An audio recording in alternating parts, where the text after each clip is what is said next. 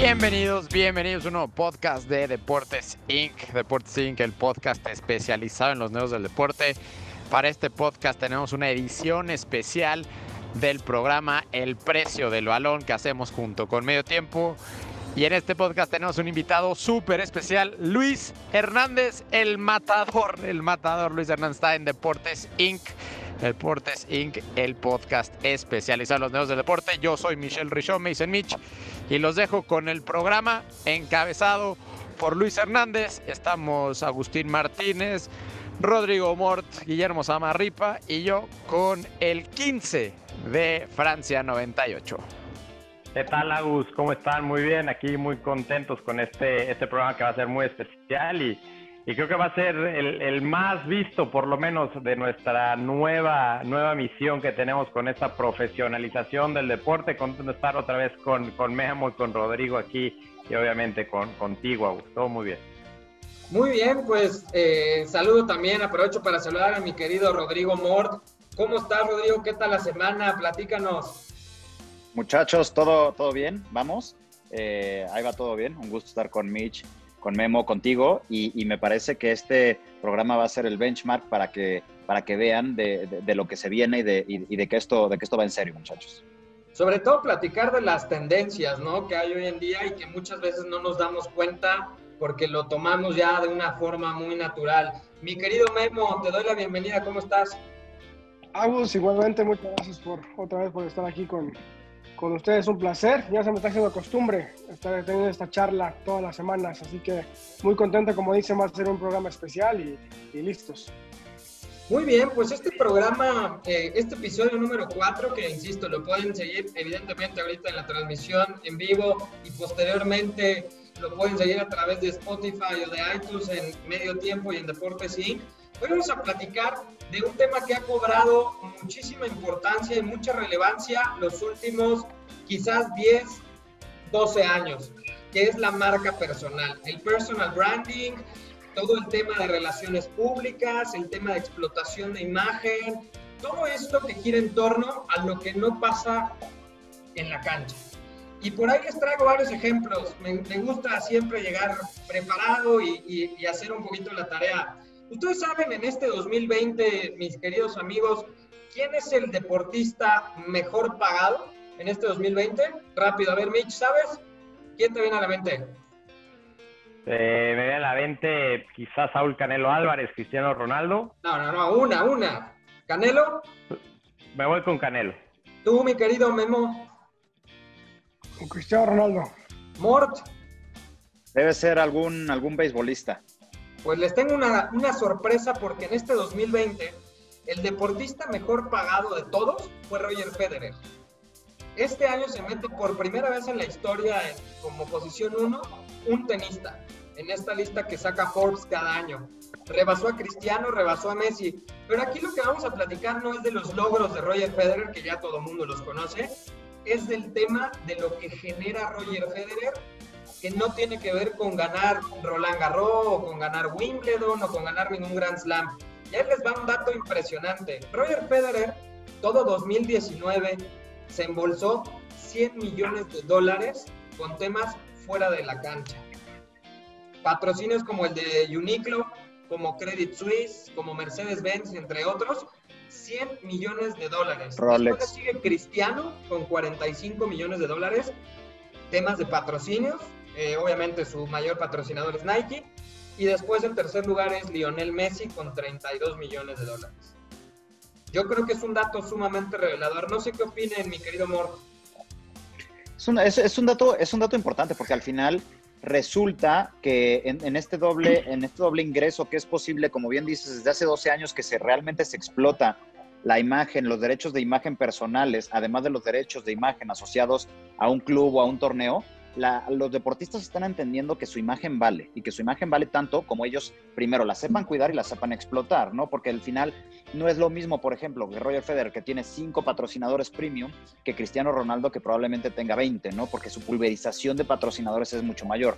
Eso también te habla no solamente de ingresos, sino de, cuidado de la imagen y de no asociarte con cualquier cosa, ¿no? Cristiano con Roche, France, por ejemplo, tipo de cosa que no hace sentido lo de Roger Federer hace mucho sentido porque son los mismos patrocinadores además desde hace mucho tiempo, ¿no? El tema de Nike que cambió a un Uniclo y demás, eh, claro, lo entendemos, pero me parece que cada vez más los jugadores entienden que su ingreso principal son ellos mismos, no es el lugar para, para, el cual trabajan, ¿no? Entonces depende del jugador, depende del mercado, depende del deporte y del, del, país en donde vivan, pero al final es importante que entiendan que ellos valen por lo que pueden generar además de lo que hacen adentro de la cancha, ¿no? El ejemplo de Jordan es lo más claro, o sea, Jordan ni cerca de haber generado en la cancha lo que generó o lo que genera con derechos de imagen y, marca, y su marca propia y demás. Entonces es un tema muy interesante porque es un tema que se tiene que cuidar, porque si no lo cuidas, luego ya no lo puedes rescatar y tu, y tu imagen se asocia a un tema del cual ya no después no vas a poder generar ingresos. Aquí hay un tema muy importante el cual tocaste, ¿no? Estamos hablando de tres, de los, del top 3 de esta lista que saca Forbes cada año, que lo pueden revisar en, en la página de Forbes, eh, en, donde viene el ranking completo. Eh, pero hay algo muy importante que dijiste, aparte de que son exitosos, evidentemente son, son tres atletas top, lo que hacen afuera de la cancha es súper significativo. Nunca están metidos en escándalos, son tipos que cuidan su físico, la imagen, su contenido en redes sociales, eh, siempre están dispuestos a dar una conferencia de prensa, difícilmente se meten en problemas. Mi querido Memo, tú que te dedicas justamente a esto, eh, una de tus eh, empresas es justamente el cuidado de, de la imagen, el tema de, del management de los atletas. ¿Qué buscan las marcas hoy en día para firmar este tipo de, patrocinios? Es una locura. Estar hablando de 100 millones de dólares de temas, no canchas, sino patrocinios y explotación de imagen. ¿Qué es lo que están buscando las marcas, mi querido Memo? Pues mira, pues creo que definitivamente una, una, conexión natural con el atleta, ¿no? Creo que eso es cualquier marca, es el, es el sueño, ¿no? En el caso de, Roger Federer, pues tiene atributos muy bien identificados, ¿no? Como la, la elegancia, como bien dicen, nunca se ha metido en ningún problema. Para mí, por ejemplo, es una marca un poquito más high-end, si la, si la, queremos, digamos, dibujar como una marca, es, para mí es un poquito más exclusiva, ¿no? El, porte de Roger Federer, y por eso viene un poco también la cantidad de patrocinios que, que tiene, ¿no? Que no son muchos. Entonces, para mí habla de una estrategia muy bien dibujada de, de, de, desde el fundamento que a la postre le ha, le ha beneficiado y le ha podido, eh, digamos, significar recurso bastante significativo yo creo también que hay un, estamos en, en, en una transición, eh, es decir, el atleta a nivel global, ¿eh? y hablo acerca, hablo de los, de los jugadores de la NBA, de la NFL, eh, algunos jugadores profesionales, se empiezan a dar cuenta que su marca personal, su influencia en ocasiones es mayor a la de los mismos equipos. Yo, son, yo sé que suena drástico, pero hay ciertos casos donde aplica, ¿no? Y, y, y hay ciertos eh, jugadores que lo empiezan a utilizar, digamos, para construir un imperio fuera, o, o más bien que, que, pueda durar después de su carrera deportiva. ¿no? Para mí el, cl el claro ejemplo es eh, Serena Williams, por ejemplo, eh, o incluso el mismo LeBron James, que no, todo el mundo habla de lo que se genera hoy con Nike y lo que está haciendo a nivel cancha, pero muy poca gente sabe que es empresario, que tiene como 5 o 7 inversiones, que tiene una empresa de producción, que tiene, o sea, digamos, Temas está generando contenido. Exactamente. Entonces, para mí todo eso eh, es parte de la marca y, y, hay atletas que lo hacen mejor, hay atletas que lo capitalizan mejor y también hay, eh, hay la mayoría de los atletas que al día de hoy todavía les falta mucha, mucha estrategia y visión. Justamente ahorita mi querido Mort ponía el ejemplo de Michael Jordan. Michael Jordan, para dar un poquito el contexto, Michael Jordan se ha de haber retirado hace más o menos 20 años, por lo menos del básquetbol profesional. Eh, un tipo que evidentemente lo ganó todo y es el más grande considerado por muchos de nosotros en el, en el. Eh, hoy, mi querido Michel, Michael Jordan tiene ingresos al año sin jugar, evidentemente, por 80 millones de dólares. De estos 80 millones de dólares, 60 millones son de Nike, de la marca justamente Jordan. Yo, yo lo que te quiero preguntar, Mitch, hablando de estos jugadores que ya se retiraron, hablando de eh, que también la carrera de Michael Jordan en realidad fue impecable, por ahí se mencionó en algún momento un escándalo de, de, de vicios Apuesta. juego, apuestas que no tenían que ver con arreglo de partidos, sino que a él le encantaba apostar por la competitividad que tenía. Pero esto, ¿cómo es que Michael Jordan, un tipo que hace 20 años dejó de jugar fútbol, cuidó de esa forma básquetbol eh, cuidó de esa forma eh, su imagen y hoy vale lo que vale. ¿A qué le atribuyes esto? ¿Es un tema de educación? ¿Es un tema que se le acercó un tipo como Memo con una empresa como The Marketing Jersey? ¿A qué le atribuyes esto? Sí, mira, afortunadamente tenemos recientemente este, este documental que nos llevó paso a paso por ese tipo de decisiones y, vemos la importancia de tener un papá, eh, eh, Michael Jordan, que a pesar de haber sido un tipo que siempre estuvo, digamos, en el, en el campo y, y en, en, las Carolinas, trabajándole ahí, se supo asesorar y supo encontrar este vínculo, este agente ideal para llevar la carrera de su hijo.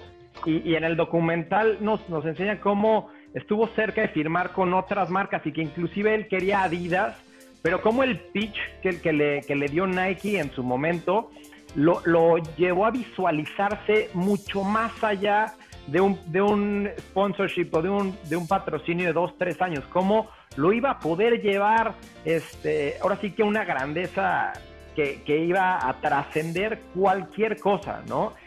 Y, podemos ver ahí, eh, tenemos el ejemplo de, de los Converse, que en su momento era el zapato del, atleta del NBA, estaban Larry Bird metidos con ellos. Nike todavía no figuraba, pero el agente le supo vender bien esto y Michael Jordan supo aceptar esta propuesta a pesar de que Nike no figuraba en el momento y, hoy es Nike lo que es en parte a la marca que creó como Air Jordan.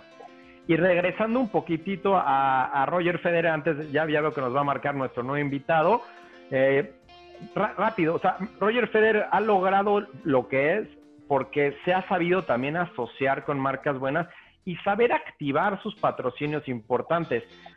Me acabo de haber visto hace un par de días un, el video de unas italianas en a media pandemia jugando eh, eh, tenis de techo a techo y apenas hace unos días veo cómo Roger Federer, ayudado de su patrocinio con, me parece que es Barilla, la marca de Barilla, que, que, que, lo, que lo patrocina Italia, cómo sorprende a las niñas y va a Italia y hace una activación increíble de ese patrocinio, ¿no? Entonces, ese tipo de cosas son las que hacen la gran diferencia entre los atletas que saben rodearse de los profesionales y de aquellos que pues tratan nada más de usar su, su imagen improvisando, ¿no? Creo que la profesionalización que están llevando algunos, obviamente eh, Memo menciona como Roger quizás es de los de élite o high-end, eh, pero bueno, en este caso lo, supo llevar muy bien con, con Varela, que quizás no te lo imaginarías como esa marca high-end, pero lo hizo muy bien, de una forma muy elegante, muy a su estilo, y, y, seguramente va a lograr un gran impacto para, para su socio corporativo. Ahora, gracias a los valores de las marcas que compartes, es decir, sea, tú te, tú, tú te vuelves el representante de esas marcas y esas marcas se vuelven el representante de tu imagen. Entonces, al final, el nivel de marcas que estén asociadas a ti comparten valores, comparten imagen y comparten posicionamiento. Y, con base en eso es que tienes que entender cómo se activa cada marca. No es lo mismo activar, una vez más, Roche France en un taller mecánico, por llamarlo de alguna manera, que activar Mercedes-Benz o Rolex en una situación mucho más high-end. O sea, al final también la inteligencia no está solamente en sacar un revenue de tus, patrocinios de imagen, sino asociarte correctamente y no pulverizar tu imagen porque de pronto te vuelves eh, la, la, imagen de cualquier marca que esté allá afuera y que esté dispuesta a darte dinero. ¿no? Hay un, hay un tema que, que evidentemente no, no, no, debemos de dejar de lado, ¿no? Y, un poquito para presentar ya en unos momentos al invitado que vamos a tener hoy, es el tema de las redes sociales como un potencializador de la imagen de los deportistas, ¿no? Hace 20 años con Michael Jordan no existía eso, hace 20 años no, no pasaba lo mismo con... Eh, no pasaba lo mismo con atletas como Maradona o en su momento con Pelé. En fin, hoy el tema de las redes sociales es fundamental para el crecimiento de, este poder que tienen los atletas. Y una más aquí les quiero dejar unos datos igual para a partir de eso presentar a nuestro invitado que, ya debe estar por, por, conectarse. Cristiano Ronaldo en Instagram es el Instagram, más de esos 59 millones de seguidores lo que tiene Cristiano. Después le sigue Lionel Messi, Neymar, Nike, el mismo, la misma cuenta de Nike. Después está el Real Madrid. O sea, lo que ustedes decían, los atletas hoy llegan a cobrar más relevancia que los mismos equipos y las mismas marcas. Entonces, eso no hay que perderlo de vista. Yo por eso eh, le quiero dar la bienvenida a nuestro queridísimo Luis Hernández, el matador, que hoy se ha vuelto... Hola, hola. ¿Cómo estás, Luis? ¿Qué tal, Luis? Bien, Agustín, Guillermo y, perdón. Está Rodrigo y Michelle. Michelle, eso. Oye, Luis. ¿Cómo estás, Luis? Muy bien, a todas, a gusto. Bienvenido, bienvenido. bienvenido, bienvenido a este episodio número 4 que estamos hablando justo del tema de la marca personal. Por eso definitivamente te, te teníamos que invitar a ti. Eh, vamos a poner un poquito, digo, no necesitas mucha presentación, pero vamos a poner un poquito en contexto. Un tipo que jugó muchos años fútbol, Necaxa, América, Rayados de Monterrey, también caíste por ahí en los Tigres, jugaste en Estados Unidos, selección mexicana, mundialista, etcétera. Pasan los años, te retiras y de repente un día, mi querido Luis Hernández, vuelves a aparecer y estás en boca de todos por el tema de redes sociales. TikTok, te has vuelto un fenómeno en TikTok. Platícanos un poquito de dónde viene esta iniciativa para entrar de lleno en el tema de marca personal, pero de dónde viene esta iniciativa, mi querido Luis, de meterte al medio digital y en redes sociales. Sí, mira, bueno, como hace ratito te estaba escuchando y tienes razón, todas esas, estas herramientas que, que, bueno, que tenemos hoy en día a disposición y a la mano, pues son poderosísimas. ¿Para, ¿Para qué? Pues para que te conozca todo el mundo en ese sentido. Y si, y si en ese conocerte eh, tienes un buen contenido o le alegras la, eh, el día o le alegras el momento a personas, pues bueno, esto se, se, se, vuelve más grande. Y, y, ha sido así. En mi caso fue algo, algo primero que nada muy familiar, muy chistoso por, parte de mi mujer, que fue la que me, me, orilló a esto y me sigue orillando y me sigue explotando, pero bueno, eso ya es otras cosas. Eh, sí, efectivamente, empezamos, empezamos con una cuenta de ella, que era la cuenta de ella, la que, la, que tenemos actualmente, y me invitó a formar parte de un TikTok. Eh, ella, la gente simplemente le gustó, le gustó. Eh, nos fuimos adentrando poco a poco, los comentarios fueron maravillosos y pues bueno, tú sabes o saben ustedes que esto generan, más allá de generar alegrías y generar cosas positivas, generan cosas también económicas, ¿no? Entonces, eh, les diría, les engañaría si no pasa nada y si ya no me dedico a esto o si me voy a dedicar a esto o todo esto, por simplemente por inversión, pero no, eh, eh, está compaginado con que pues también sale chamba y hay que renovarse, hay que renovarse porque ahorita que no estamos saliendo, pues la, la oportunidad de hacer algo en casa es maravillosa y yo creo que en estos tiempos tenemos que hacer algo y salir de esta situación que nos está ocurriendo a todos con algo positivo y en mi caso, pues bueno, hemos hecho esto. Mi querido Luis, ahorita te queremos hacer una, serie de preguntas. Te voy a hacer la última pregunta yo. Eh, ¿En qué momento te diste cuenta que esto era, era, era monetizable, que era negocio? ¿Lo empezaste como un hobby? Y de repente yo te he visto y hay marcas que te han estado buscando y haces contenido para marcas. ¿En qué momento pasó eso? ¿Cuándo fue ese cambio?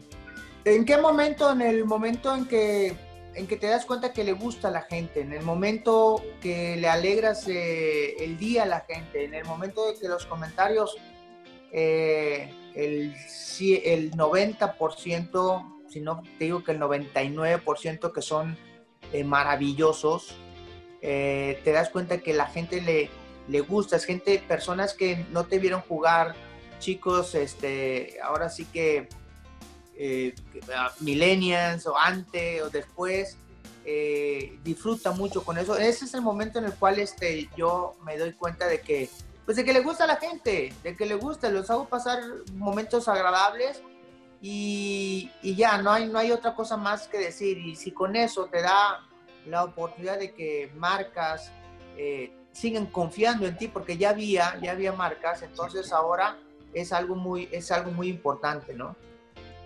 Mi querido Michelle. ¿Qué tal, Matador? Un gusto estar aquí con, contigo en el, en, el, en el, precio del balón.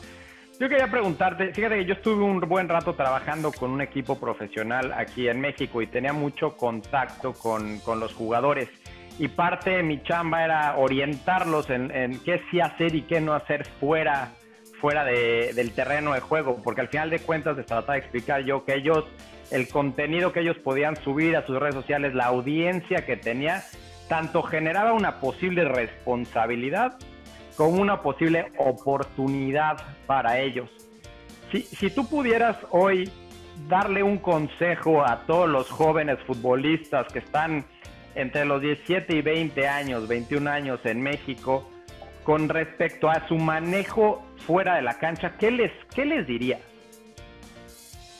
Les diría que, si quieren estar en esta, en esta eh, profesión, que es maravillosa, que es una profesión de muchos sacrificios y de mucha eh, perseverancia y tenacidad, que sean los más profesionales. Los más profesionales no implica que juegues al 100% eh, un partido de fútbol y que metas un gol y que te aplaudan y todo eso no es ser profesional, eso es, eso es parte de tu profesión. El ser profesional es, eh, cuidarte en tu imagen, cuidarte en tu imagen física, en tu imagen mental. Eh, hoy en día los chicos de hoy tienen eh, unas herramientas maravillosas y tienen unos conocimientos que nosotros ah, tal vez no lo tuvimos en orientación, en, en, decir, mira, te puedes ir por este camino. Entonces, los chicos pues tienen que tener mucho cuidado con lo que dicen, lo que hacen fuera, fuera de la cancha, porque muy bien, o sea, pueden ser unos cracks, pero en alguna mala decisión, en algún comentario que lo externen en redes sociales, se pueden venir para abajo, o sea, los pueden castigar, primero que los pueden castigar en un club, Segundo, que no sean factibles para algunas marcas eh, importantes. Eh, y te, te, encasillan en un jugador, ah, sí juega muy bien, pero no está bien de la cabeza. Entonces, yo les recomiendo a los chicos eh, que sean los más profesionales, que si en esta, en esta profesión tienen que empaparse de muchas cosas positivas, de, de saber qué es lo bueno, qué es lo malo, para que puedan eh, determinar cosas importantes en su profesión dentro y fuera de la cancha. Sobre todo porque la carrera del futbolista es muy corta, ¿no, Luis? O sea, es cortísima. 35 es cortísima. Años. Cuando ya, cuando ya te das cuenta, este, eh, ya se acabó.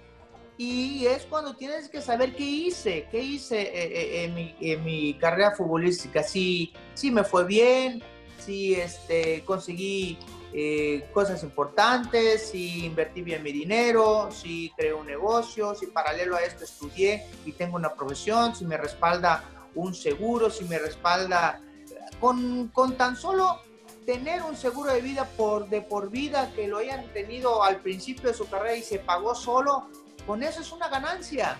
O sea, no se van a, pre a preocupar si aseguraron a, su, a, sus papás, si aseguraron a su familia y a todo esto. Eh, en fin, la carrera de, futbolista, lo vuelvo a repetir, es maravillosa. Es maravillosa. Si la pegas, la vas a pegar eh, hasta que te mueras y tienes que seguir manteniendo eso. Mi querido Mort. Mi querido Luis, ¿cómo estás? Hola, hola, Mort. Aquí Acá, andamos, oye. Este sí, seguimos, sigo, sigo, sigo gritando tu, tu, tu, gol contra Holanda y contra Alemania, caray. O sea, sigo, sigo, sigo viendo, sigo emocionándome, ¿eh? Oye, yo te quería preguntar un tema, un tema importante, porque platicábamos que hace apenas 12, 10 años, es que realmente el manejo y la explotación de los derechos de imagen de un jugador es que toma más relevancia y empieza a ser mucho más determinante para al final para los ingresos y para, como tú dices, el estilo de vida y, el futuro de un jugador, ¿no? Todo nace seguramente con el tema de Jordan y lo que hacía, pero ¿tú, ¿tú cómo ves que es la diferencia o cuál es la diferencia entre un futbolista cuando tú jugabas y un futbolista hoy, cómo maneja esta separación entre poder explotar sus derechos de imagen que están construidos por lo que hace dentro y fuera de la cancha, en aquel momento cuando tú jugabas y ahora cuando se juega en, en, esta, en estas épocas en lo que hay muchos lugares en donde se puede explotar la imagen. Sí, mira, todo no son cambios, ha evolucionado todo, todo ha estado ahí eh, y ha evolucionado definitivamente. Eh, ¿Cómo? Eh, no te puedo decir que un cambio de un periódico a algo digital, no, es una evolución que, que, que, tiene, que tenemos en todo el mundo. Y por tal motivo, eh, hoy, hoy en día, a comparación de cuando jugábamos nosotros, es, es algo más atractivo, más visual, más entretenido, más a la mano, más fácil, más, más smart, como se dice, de poder este, exponenciarte a nivel mundial. No decimos a nivel nacional, a nivel mundial. Eh, ¿Cómo? Eh, con algún tiro al arco, con alguna, eh, con alguna buena facha, con alguna buena pinta, con algún buen chiste, con alguna buena cosa, lo puedes hacer lo importante de esto es saber cómo, cómo, cómo se hace. Entonces, nosotros sí tuvimos que, que, picar piedra en ese sentido. Nosotros la, nos, nos, tenían que conocer a través de papel, de papel periódico. Eh, pero bueno, hoy, hoy te lo digo, los chavos eh, tienen esa gran, gran eh, herramienta y todo ha, ha, sido más comercializado, las marcas, es más atractivo, la, están viendo la innovación en cada una, son unas cosas que, que son maravillosas. Entonces, creo que esa es una, no, no, es diferencia, todo ha evolucionado en ese sentido. Memo, adelante. Mi estimado Matador, ¿cómo estás? Bien, mi Memo. Excelente. Mira, yo, yo tengo un par de preguntas que van más o menos alineadas. Eh, conociendo y estamos hablando de todas las cosas, eh, digamos, productivas, ¿no? O buenas de las redes sociales sabiendo también el lado un poco negativo, ¿no? la presión que, que, estas exigen en el mismo jugador, eh, el no tener esa libertad, eh, etcétera, etcétera. Sabiendo eso, ¿a ti te hubiese gustado tener redes sociales en, tu tiempo, cuando estabas, digamos, en, tu momento? Eso por un lado. Y por, otro lado, este, ¿qué le dirías a los clubes y a la gente que toma las decisiones dentro de los clubes que les dicen a los chavos que usar redes sociales es distraerse del, desarrollo deportivo o de su obligación deportiva, digamos. Mira, la primera pregunta te la contesté con mi sonrisa, con la carcajada. Tal vez hubiera jugado en Italia o en Brasil o en, eh, o en Europa, en todos lados. O tal vez no hubiera jugado, o tal vez me hubieran castigado o algo. O sea, eso es a tu favor o en contra, según cómo lo hagas. Y según cómo lo hagas, viene, viene consecuencia la siguiente pregunta eh, que me dices de los clubes.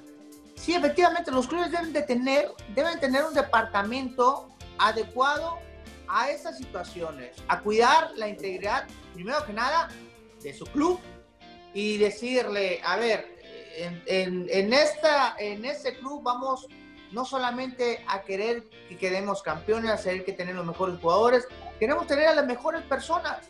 Y dentro de esas mejores personas tenemos un departamento que te va a cuidar y va a decir, sabemos que Juanito Pérez eh, siempre postea esto, siempre dice esto, vamos a orientarlos con el personal adecuado y decirle, ¿sabes qué? Para que crezcas en ese sentido, pues bueno, te recomendamos hacer esto, no nos conviene a nosotros como marca, pero eso lo tienen que decir, eh, eh, eh, la ropa sucia se lava en casa, decir, las reglas van, están así, así, así.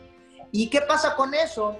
El joven, inexperto, pues va agarrando experiencia. El joven que por ahí se equivoca en, uno, en un tweet, en un comentario, en, un arrebato, pues ya la piensa dos veces, saben que te van a castigar, porque ya tienen unas cosas. Entonces, yo creo creo que es necesario que más allá que un club que sea importante, así como tiene departamentos de, de, doctores, departamentos de, inteligencia deportiva muy bien, que deben de tener ese departamento para que les vaya de maravilla, les vaya de maravilla y así el chico nada más se, se, se dedica a jugar profesionalmente y lo demás ya viene, ya viene por sí solo. Eh, Luis, cuando tú jugabas, eh, evidentemente el, hecho de la explotación de imagen de los jugadores ya existía, eso, eso es un hecho. Eh, por ahí recuerdo algunos comerciales de selección mexicana, o sea, siempre tiene muchos años esto. Pero, ¿cuál es la diferencia hoy que existe? Hoy los ingresos, hablando concretamente de fútbol mexicano sobre todo, porque bueno, hemos visto los números en Europa y son decíamos hace rato que Cristiano Ronaldo se metió nada más 45 millones de dólares, que es mucho más de lo que gana en temas de patrocinios, no de contratos, por lo que percibe ahora en la Juventus. Pero cuando tú jugabas, más o menos cuánto era el porcentaje, platícale a la gente cómo se arreglaban, llegaba directo la marca contigo, cómo estaba ese tema. Sí, llegaba la marca, por ejemplo, en este caso a mí me patrocinó por mucho tiempo eh, Nike. Y, bueno, Nike me hacía un contrato por tres años, cuatro años, así. Me daba una cantidad, de acuerdo al contrato, a, la anual y obviamente también en cuestión de productos, eh, si eran comerciales, si eran comerciales, este, me los pagaban aparte. Y es como, es como hoy en día hacen. En el caso de la selección, en el caso de la selección mexicana, entonces ya sabes, la selección empezó a patrocinarse por una, marca, pero pues tú tenías compromiso con otra marca de refresco en ese sentido, ¿no? Entonces ya no tenías que salir eh, individualmente con una marca de la selección, porque ahí ya estabas, puedes salir con, puedes salir con, con otros cinco o tres jugadores más y ahí ya es un grupo, ahí es un grupo. En individual. No te lo dejaba la marca que tú tenías, que tú tenías, o sea, era, era algo así. Entonces, eh, sí, hoy, hoy eh, no se arriesgan tanto los... Eh, las marcas en competir con un jugador que ya lo tienen que ya lo tiene otra marca porque ya hay acuerdos entre ellos o sea ya hay esa ya hay esa este, competencia mercantil eh, para decir bueno si tú Nike tienes a Ronaldo eh, Messi no, no los vamos a juntar a menos que sea un acuerdo de, de una posesión o algo de la FIFA, de la UEFA y todo eso, y ahí salen ganando las dos marcas. En este tiempo, pues bueno, era apenas empezábamos así. Oye Luis, pero hablando un poquito de, de, plata, no que nos des montos evidentemente, pero si tú ganabas, por decir algo, 10 pesos de, tus ingresos deportivos, era, era lo que te pagaba, en, vamos a poner de ejemplo en América, ganabas 10 pesos de, sueldo por entre premios deportivos pero las marcas en ese mismo, ¿en cuánto ganabas más era poco. ¿Qué porcentaje? Era muy poco. Era poco. Sí, era, era poco. Eh, y todo eso lo da la, todo eso le da la exponenciación, como se dice, o la, el mayor alcance que ha tenido eh, las redes sociales. En todo caso que tuvo la televisión, porque antes era, eh, te pagaba muy bien porque salías en un periódico o te pagaban muy bien porque eh, hacías uno o dos comerciales. Eh, pero hoy, hoy en día te pagan porque haces un TikTok, caray. Entonces, eh, y puedes ganar en un TikTok más de lo que gana un chico en una temporada. Entonces, creo yo que este, todo eso es en base a, a, todas estas herramientas poderosísimas, sabiéndolas bien usar. Michelle, para terminar, una última ronda ahí de, preguntas de ustedes. Luis, has mencionado cosas muy interesantes y voy a regresar al tema, al tema de los jugadores y hablar específicamente de la educación financiera que tiene un chavo a lo mejor que, que apenas sale de, no sé, ojalá haya terminado la secundaria y está acabando un proceso o empezando un proceso con, con un club en sus inferiores pero en mi experiencia, muy pocos llegan con un nivel avanzado de educación y, y menos de una educación financiera. Y mencionaste algo que es excelente, ¿no? El tema de, quizás comprar un seguro de gastos médicos vitalicio. Pero hoy, hoy en día, ¿qué, ¿qué, le podrías tú decir a un jugador? Y, te uso de ejemplo porque lo has hecho muy bien.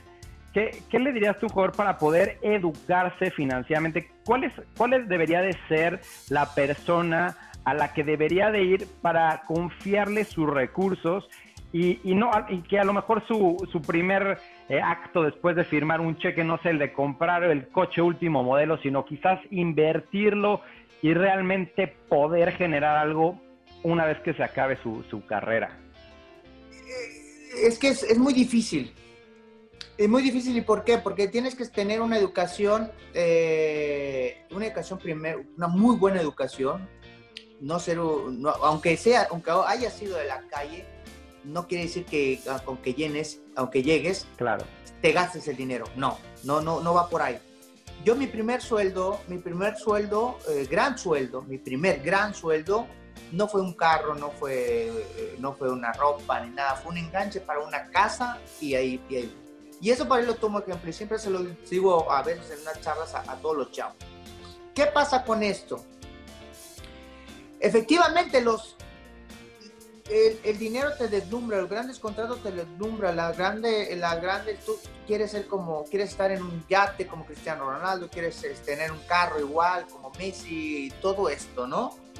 Eh, ¿A quién le vas a hacer caso? No le vas a hacer caso al, espejo y te vas a decir, y te vas a ver, yo, yo, yo me lo gané, me estoy eso. No, tienes que voltear a ver, el jugador tiene que voltear de dónde vino, tienes que volver quiénes dependen de ti. Si es joven, tus papás.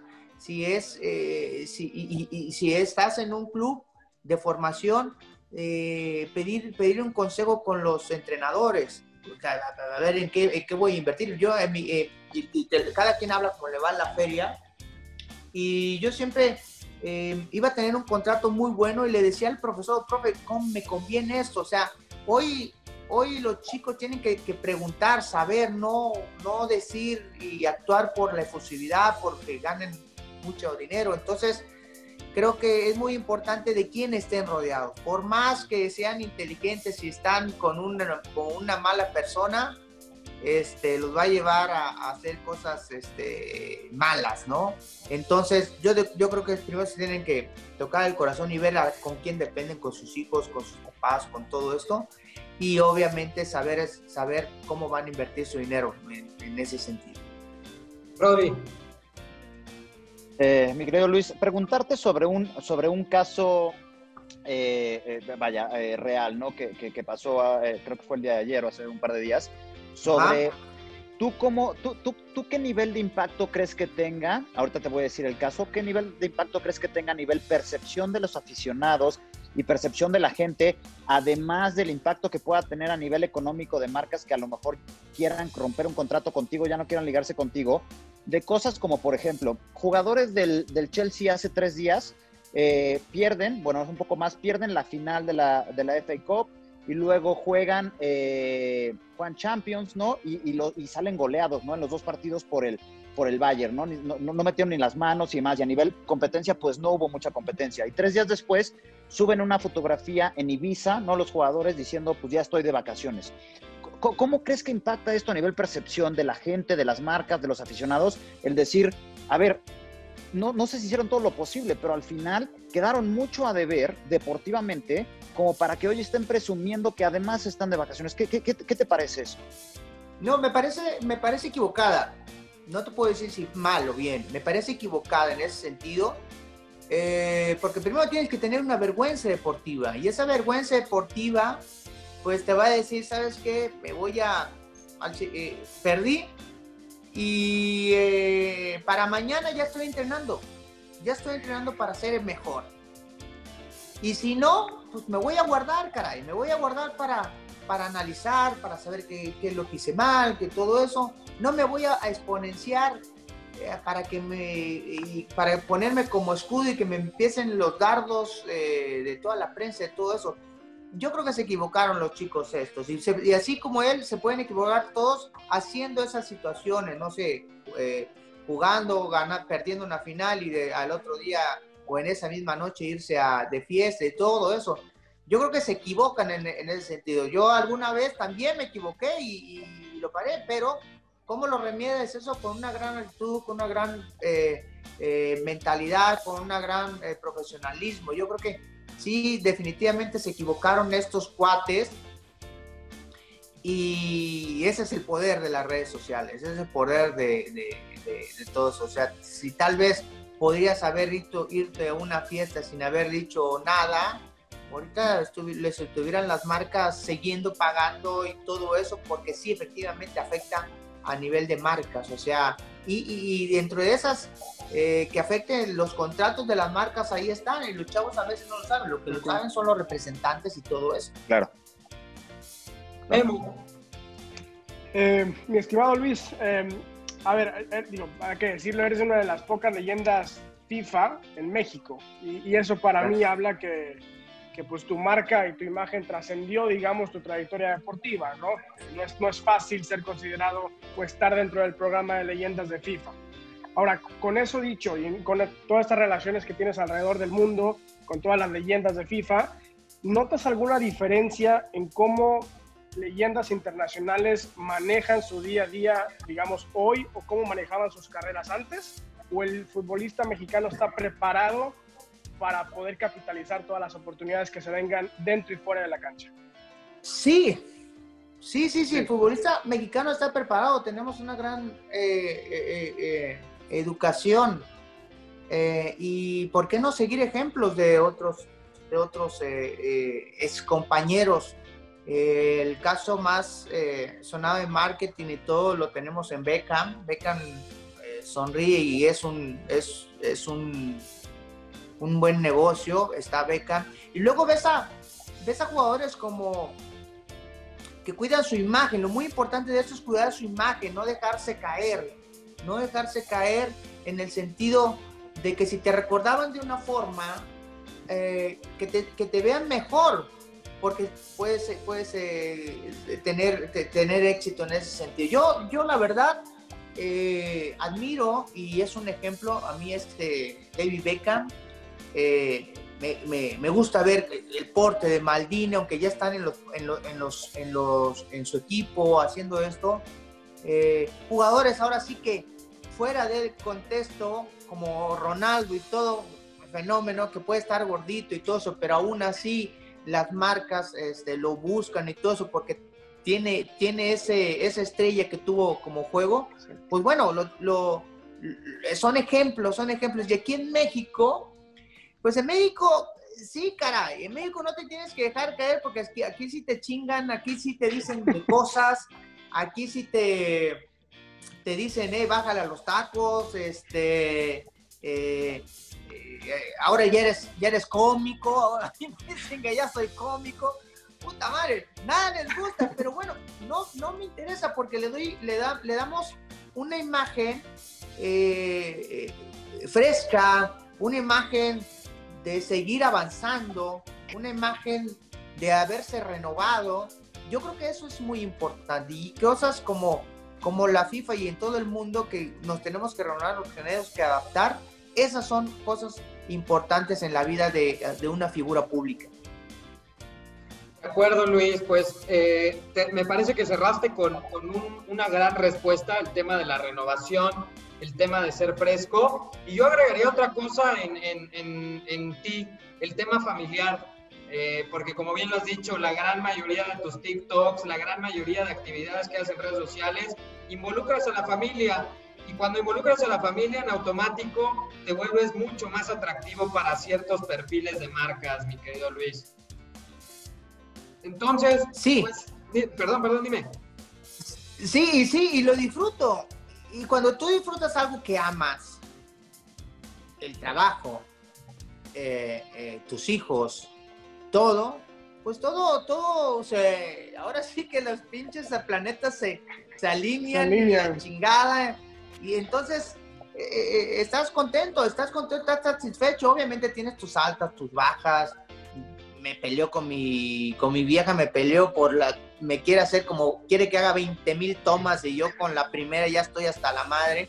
Entonces, eh, pero bueno, son cosas que, que, nos divertimos y todo eso. Entonces, eh, sí, involucrar a la familia es un plus, es un plus, es algo muy chingón, que no, que no todo, que no todos lo tienen y no es necesario que todos lo tengan, porque a lo mejor, a lo mejor un chavo que es brillante y todo eso, pues este no, no, aún no tiene eso, esa, esa gran privilegio que tenemos nosotros.